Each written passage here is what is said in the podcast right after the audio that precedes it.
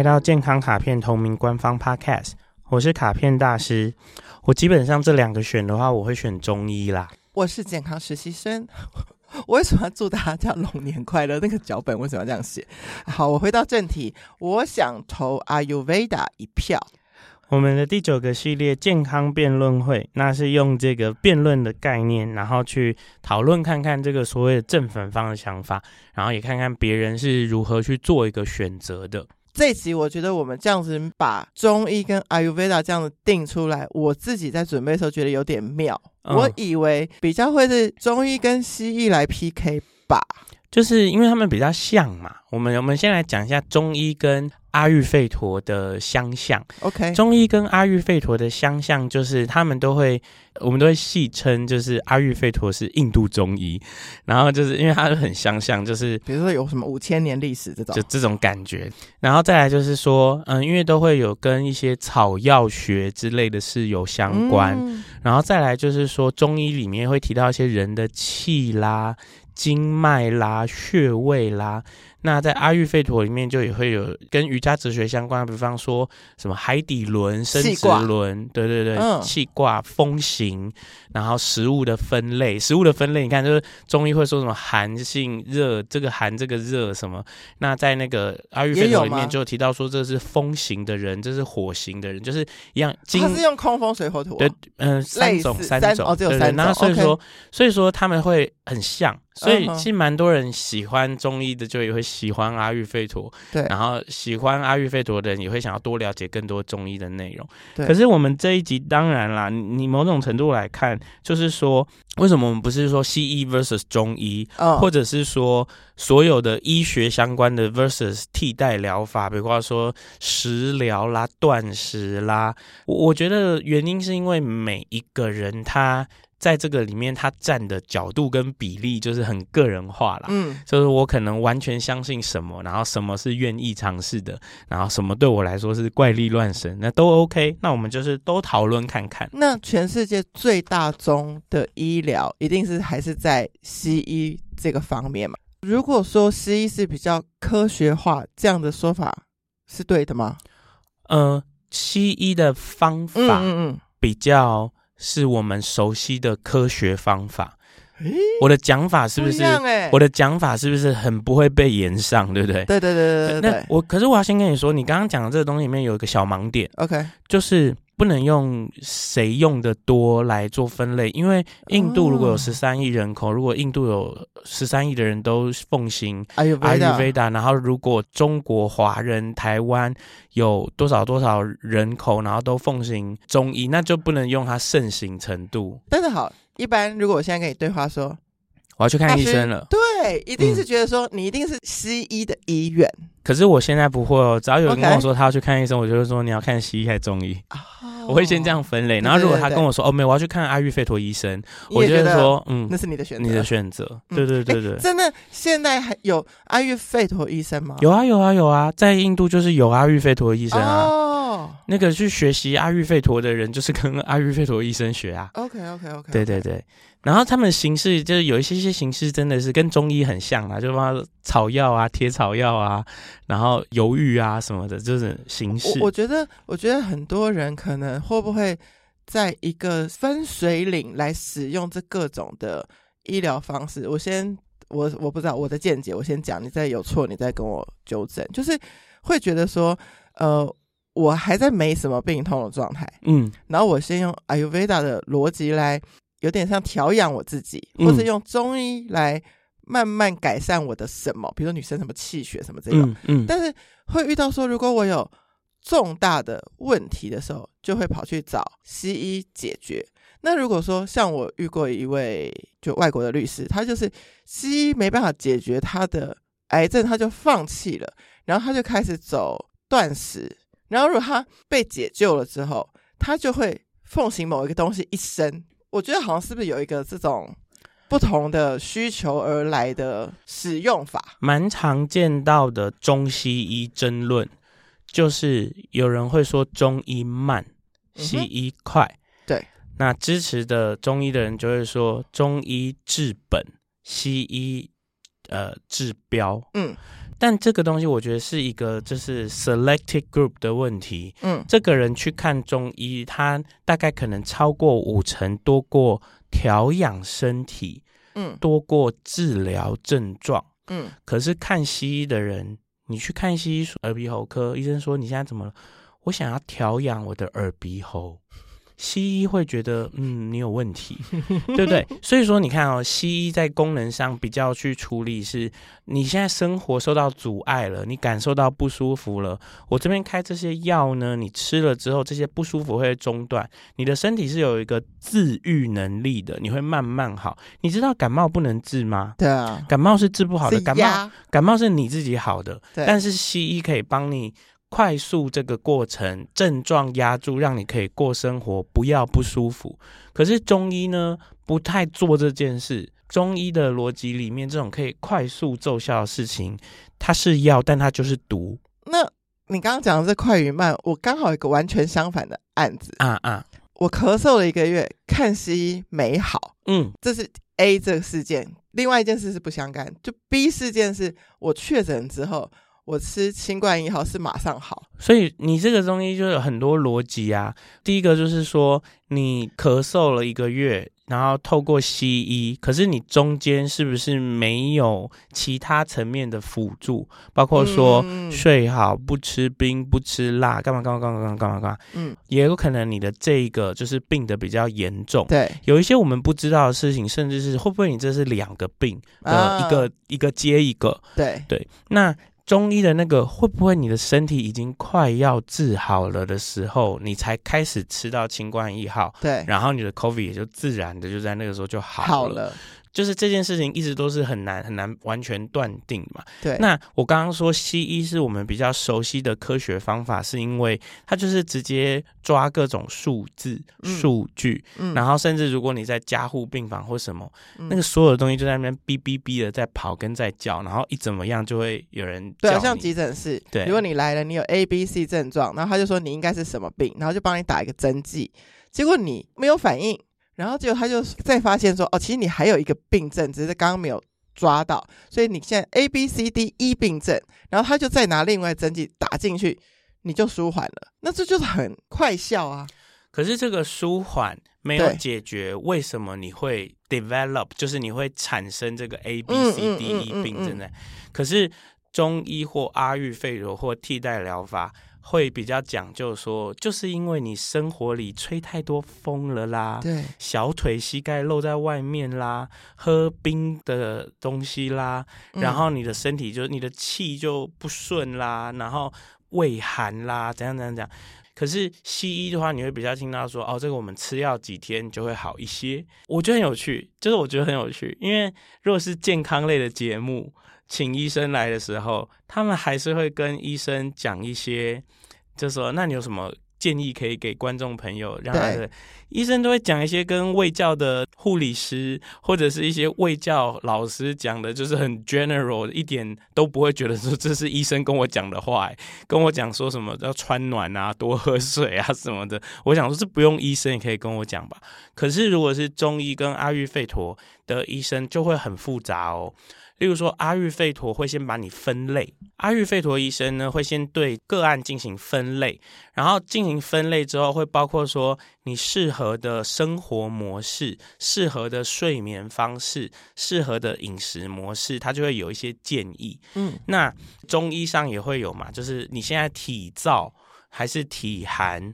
然后你应该要如何饮食，然后我如何用药。所以你有没有发现说，西医的因人而异，它需要证据。对，你高血压，或你太胖，对，或你什么，我才因人而异的给药。你是成人还是小孩？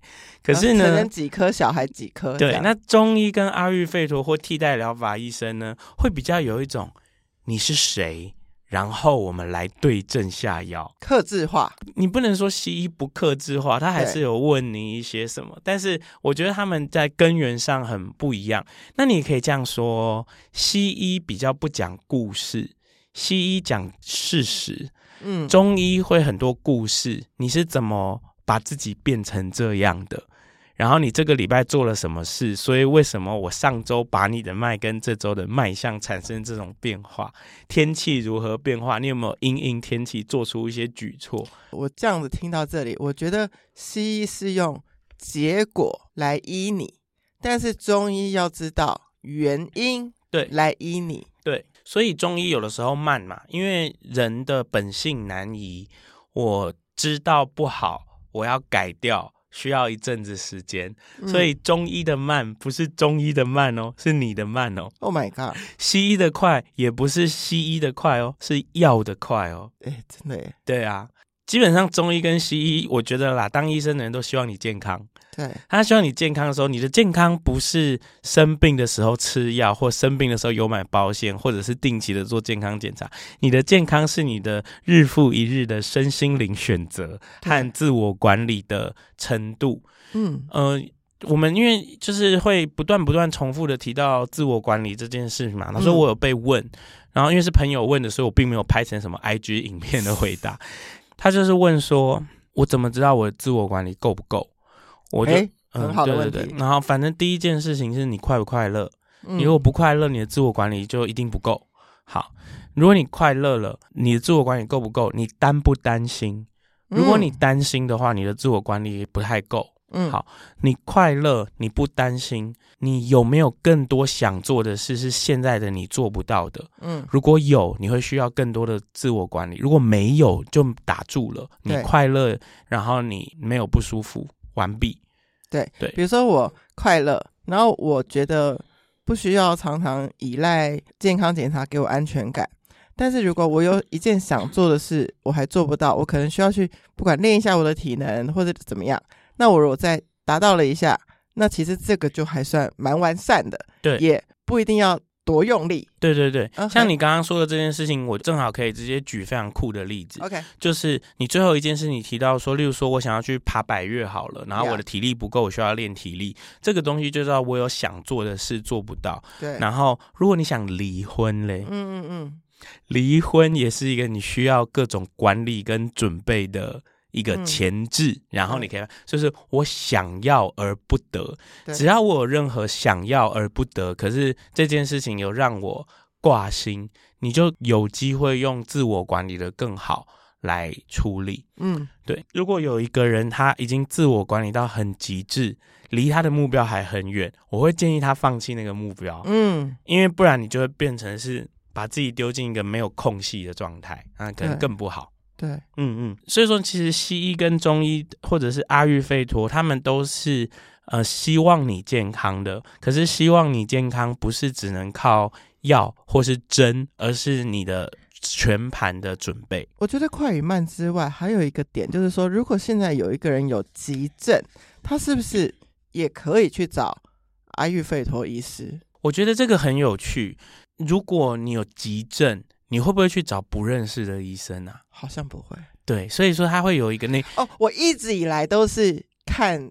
什么派系，我就会继续先问他。对，我觉得那除非说你说什么，这是蛮多时候我们会遇到那种热心状况，就是我帮你约那个大医院的名医，这样这样这样。可是你知道，就是有关名医这件事情里面有更多更多的故事嘛？比如说我知道的一位这个台湾非常非常有名的中医师，以及他也就是会帮人家调身体的医生。那他真的很厉害，他就是都会做出很神乎其技，或是让人就是一下就好，那种痛十几二十年，他瞧一下，瞧个几分钟，那个人就不痛了。像这样子的中医师呢，他在写那种很难的著作，然后大家都看不懂。嗯，然后他其实人生最后面都在追求一些他自己的超越，他自己想要的事情。OK，所以说你真的有急症的时候呢，你排都不知道排不排得到他呢，这根本就不是重点了。哦，对，那这是一个嘛，另外一个我认识的。知道的这个所谓的中医的神医，那他有他人生自己的关卡嘛？就是他是中医，但是我觉得他的行为更像食疗，嗯，就是说他会要你要用柴火煮饭，然后吃白米饭，不要用瓦斯，不可以吃麦。这个好像蛮常听到一些各式各样派别，中医也有各种派别嘛。总之他是用这个方式。所以说他很在意吃进身体里的东西，所以你去看这位神医的诊的话呢，他都是贴你膏药，他不给你用吃的，因为他说要用到可以吃，他可以接受的品质的话。都太贵了，大家都会倾家荡产，所以他就觉得那就不要用吃的，反正贴了也有效。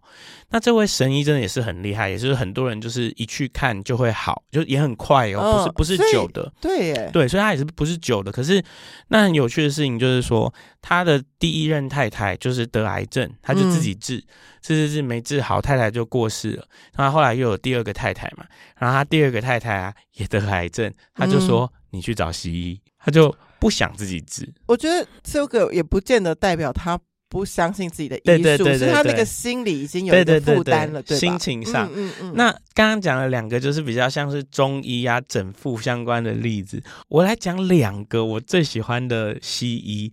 我跟你讲，我最喜欢的西医。其中一位呢，是我念大学的时候在公馆的那诊所的医生。呃，我可能大学的时候还没有在那边看，是后来我还住附近，然后去看医生。然后那诊所进去的时候，总之就是墙上有医生的那个证明，证明，嗯，我才看到医生是民国二十八年出生的，哦，也就是说，此时此刻的话，医生已经多少岁了？已经就是八七十五、七十六。那我那个时候看的时候，他可能是六十几，块七十。他看起来像四十几岁，然后他讲话完全没有迟滞，然后他还会跟我说：“哦，这个哈，你乖乖吃药，一下子就会好了哈，不用担心。”我就觉得他照顾了我的身心灵，而且他自己看起来把自己照顾得很好的西医，所以我那个时候我才住在古亭公馆一带的时候，我通通都是去找这位医生看。他什么科都可以看吗？他是加医嘛.所以就是这样。另外一位。也是加医，那他就是我已经生活在这是比较东区信义区这一带的时候去看的家医生。然后我跟你说，我在寻求一模一样的特质，他会跟我讲说：“你好好乖乖吃药，这个一下就会好。”只要医生跟我讲这个，我就会觉得我相信我会好好吃药。你是不是有那种有人呢、啊？很多世界上人类，什么人都不相信哦，相信穿白袍的医师的话。不是啦，我觉得他会愿意多照顾我的心情，嗯嗯嗯、我觉得他是好人。哦，其实我发现有一件事情，有一个例子，就是有人去，也是朋友介绍的，可以说台大医院，可以啊，名医，名医。然后，其实我相信他的判断啊，看报告啊，什么都是之精准，之精准，之精准。他讲话的方式让那位病患很不舒服，嗯，所以那位病患就说。你再大名医，我不想来看你，所以他也不会从他那边得到医治，他最后还是去比较没那么有名，but 很给他关怀的感觉，然后他愿意说，那我就慢一点，但但是花一点时间照顾好我自己。哎，我们会不会现在讲的已经超过？哎，这样好无国界，超过什么医？而是是那个医生本身可以带来的医疗的关怀，对不对？对对对，我当然还是会觉得啦，就是说认知上觉得西医比较快，然后或者是说我们要开刀啦，然后我因为健康检查有些数字不好啦，身体长了不好的东西要处理，大家会某种程度上比较倾向于西医的方式，的确就会有人觉得说养生，或者是说。嗯、呃，我要长期调理身体，其实运动也就是长期的调理身体嘛，所以就会有人觉得说，那我练瑜伽，然后接触阿育吠陀，接触一些食物的疗法，嗯，那是不是就是一种很完整的事情？对，各自的选择。你还有一个西医的例子，对不对？哪一个？哪一个？你刚刚说有两个西医的例子，一个是这个二十八年次的医生。哦，另外一个就是我后来看了那个医生，然后没有，其实我要讲的只刚刚您讲完了啦，OK，就是说他也是会跟我讲说，好好吃药，很快就会好。哦，就是 OK，你就寻找到的那个。对对对，okay, 你会发现我我要的不是那个西医有有不有名，所以就是我刚刚讲的，就是你根本不是在医疗的派系。如果你当时遇到是一位阿育吠陀，然后他也是带给你这样子的感觉，其实你可能就继续就是追踪他。哎、欸，其实我觉得这件事情有一点有点尴尬。我前一阵子有看一位中医，对，只看了一次，嗯、哦，然后我只看了一次的第一个原因是那个诊所好多人，OK，然后我就有一点点觉得人很多，然后因为人很多，所以我不会说他看的不仔细，嗯，可是我觉得他看的很快，哦，所以他和我的期待就有一点点。不一样，对，但是我知道他们那边最红最红就是他们院长，有一个下午的诊是挂到一百多号，嗯，他那确实没办法慢，那个下午也就一百八十分钟，你要看一百多号，嗯、就是很夸张。可是大家都还愿意看，然后有些那种时候，我都会觉得那个时间真的足够吗？对，就是如果这个医生要看的透彻一点，想的好一点，完整一点，我觉得他是一个整体信任感的问题。嗯，嗯其实我们可以想象说，不管是中医、西医、阿育吠陀医生。如果有一个人现在是苦于任何种不舒适，然后被处理好了，他们都会非常的感谢医生。对对，只是说感谢完医生之后，后面医生的叮咛，你有没有再听进去？嗯，就是说你这个西医出院了之后，医生跟你讲说啊，你要不能再变胖了，你要维持好体重。中医看完了之后跟你说好了，那这个呼吸道治疗好了，不可以以后不要再太爱喝冰的，不要再那个太喜欢吃很辣，就不要那么长，然后这样这样这样。然后接着就会回归到你个人的自我管理啊，嗯，就是我觉得难过的事情是，就是因为我利他主义嘛，所以很感同身受。我觉得很难过的事情是，我会看到人家生病复发，和得了一个严重的病症，然后好了之后又再发生，嗯，那我都会觉得就是说治好当然是一个选择，再回去治也不是不可以，可是。你一定是自我管理，还有哪里有机会精进？如果这个人的自我管理都做得非常好了，嗯的话，那我觉得那是命。那我们从轻松以对这件事下手，嗯。可是如果很摆明他就是治好了就不那个了，有没有？我在运动世界也很常就是会开这个玩笑，就是说学生的心情就是老子老娘瘦到几公斤以后就再也不要运动了，就是这种情绪。嗯那基本上也是啊，只要我不痛了，我就要继续熬夜；只要我现在没有不舒服了，我就要继续加班。这这这个一样。我觉得我可能不至于到这样的事情的见证人，但你刚刚 recall 了我一个一段时间的生活。我那段时间生活极大压力，极度的没有运动，连散步可能都没有。我觉得我所有时间都用计程车跟计程车。帮我把我要去的地方衔接起来，所以我基本上可能真正连一天走路的路程都是零的这种，嗯、除了在室内走动之外。然后我那段时间就是靠去骨科打止痛针度过，大概有半年的时间。好可怕哦！对，然后其实身边的人，哎，应该是我先生吧，就非常反对这种事情。他说那种针打进去就是不好，但他也说不出个什么不好，嗯、就是就是不好。对，然后就会开始鼓励我。我其实也没有很认真的运动，至少就从我去 A 地方开会到 B 地方开会，我会留一点时间用散步的，这样就从很极少开始。然后我真的没有再去打针了。其实就从很极少开始就好了，你要累积成一个好的的状态嘛。对，所以我们今天这个讨论这个中医、西医、阿育吠。Ayurveda，然后或者任何替代法，包括说现在有很有名的什么医疗灵媒啦，像我之前有我看了一个网络上里面就关于炎症的医生，就是他讨论所有人的发炎反应，Okay. 怎么样在饮食啊和各种生活模式上去抗发炎，抗发炎嘛，对对对，所以这些替代法，我觉得其实逻辑都一样哦，就是说你遇到了什么事件的时候，你才开始有动作。还是你本来就有动作，嗯、我觉得根源都是这个。那至于哪一个好呢？你如果本来就是有在做些什么的的话，你应该会比较偏那个主轴，偏那个主轴。所以，例如说我做这个健身房的重量训练，然后我去练慢跑，然后我现在这个前面的韧带感觉不舒服，我去看骨科的机会好像大过我去看中医整复的机会。那如果我是个瑜伽练习者，然后我肠胃的感受一直不好，就近期发生，我好像选择中医或者是阿育吠。妥的去理解自己的问题，我会是更相信。